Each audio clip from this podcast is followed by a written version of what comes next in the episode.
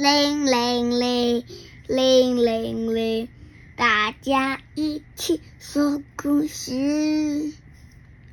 Hello，大家好，我是 Q B，我是 Q B 妈咪，你今天唱的很棒哎。那我们今天还是要继续讲这个希腊神话绘本哦。我们今天也要讲两个神，一个是火与工匠之神赫菲斯托斯，还有另外一个是战争与智慧的女神雅典娜。那我们先说这个工匠之神赫菲斯托斯。那么故事要开始喽。嗯，嗯大家都要仔细听哦。嗯，要仔细听哦。好，我怎么生出这么丑陋的儿子啊？真吓人！希拉摇着头看着儿子赫菲斯托斯。希拉，哎，希拉是谁？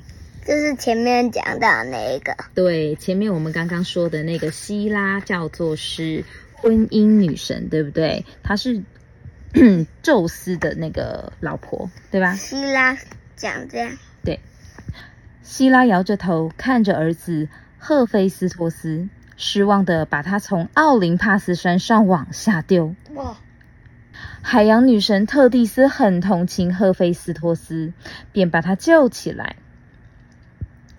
这个是海洋女神，上面这个才是那个希拉，对不对？嗯嗯，好。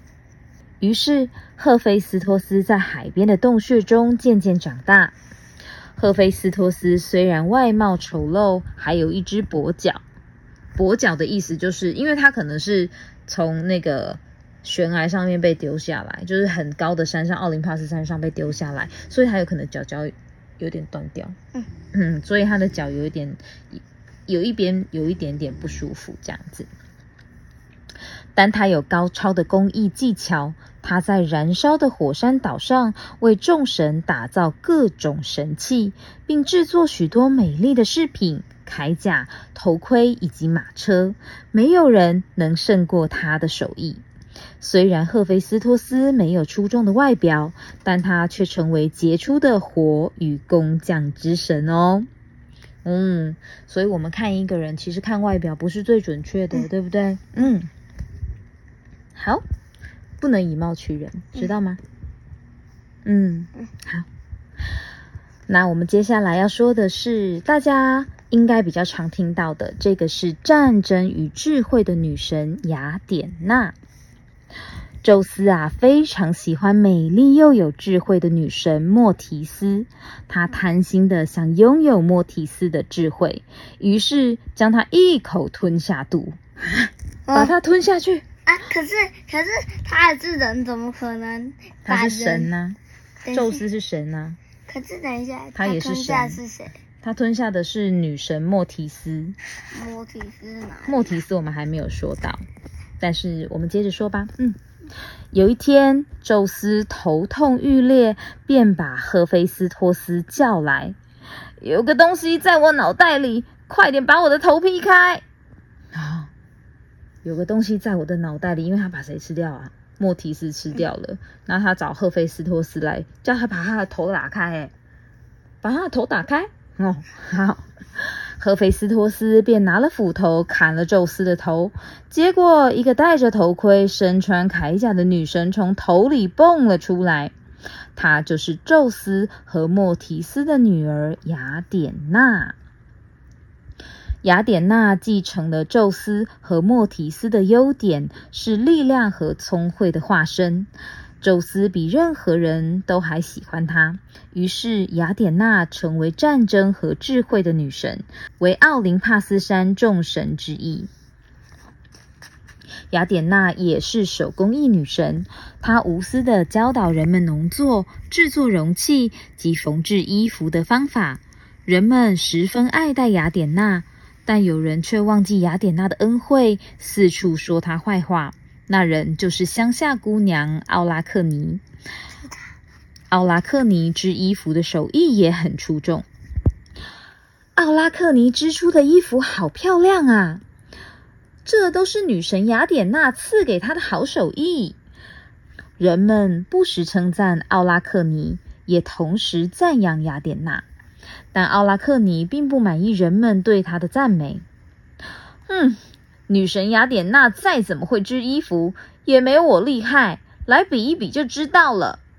奥拉克尼见到人们都很骄傲地说：“这些话传到雅典娜的耳里。”雅典娜虽然气愤，但决定给他一个悔过的机会。有一天晚上，雅典娜化身成老奶奶去找奥拉克尼。这时，奥拉克尼在织衣服。世界上没有人比姑娘的手艺厉害了。不过再怎么厉害，也不会超越雅典娜女神了。因此，你不要想和她较量啊！雅典娜劝告奥拉克尼：“为什么？我的手艺绝对不输女神雅典娜。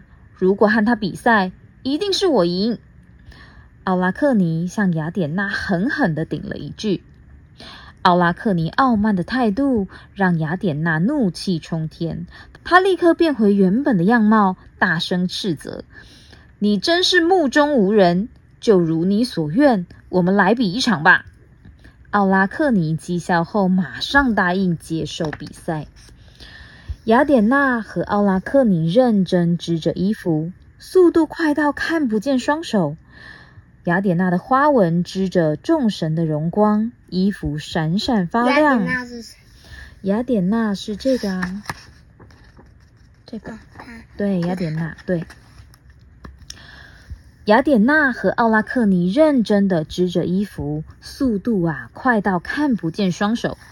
雅典娜的花纹织着众神的荣光，衣服闪闪发亮，如众神在跃动一般。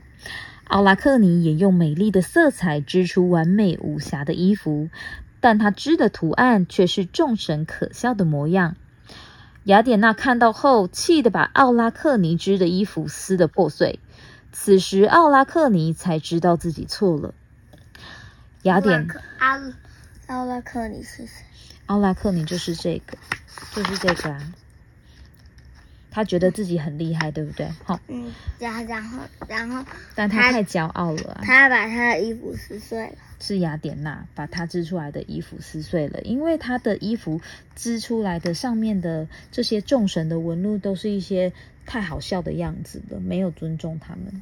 嗯嗯，雅典娜无法平息怒火，气愤地说：“如此傲慢的人啊，我要你永远织着微不足道的网。”伤心过一辈子。话一说完，奥拉克尼的身体立刻缩小变黑，手脚变得像线一样细，最后奥拉克尼变成了一只蜘蛛。从此，他只能悬在空中，永远不停的编蜘蛛网了。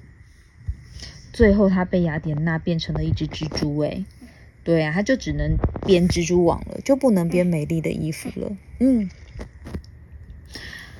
那我们今天的故事说到这边哦，那我们下次见啦，拜拜。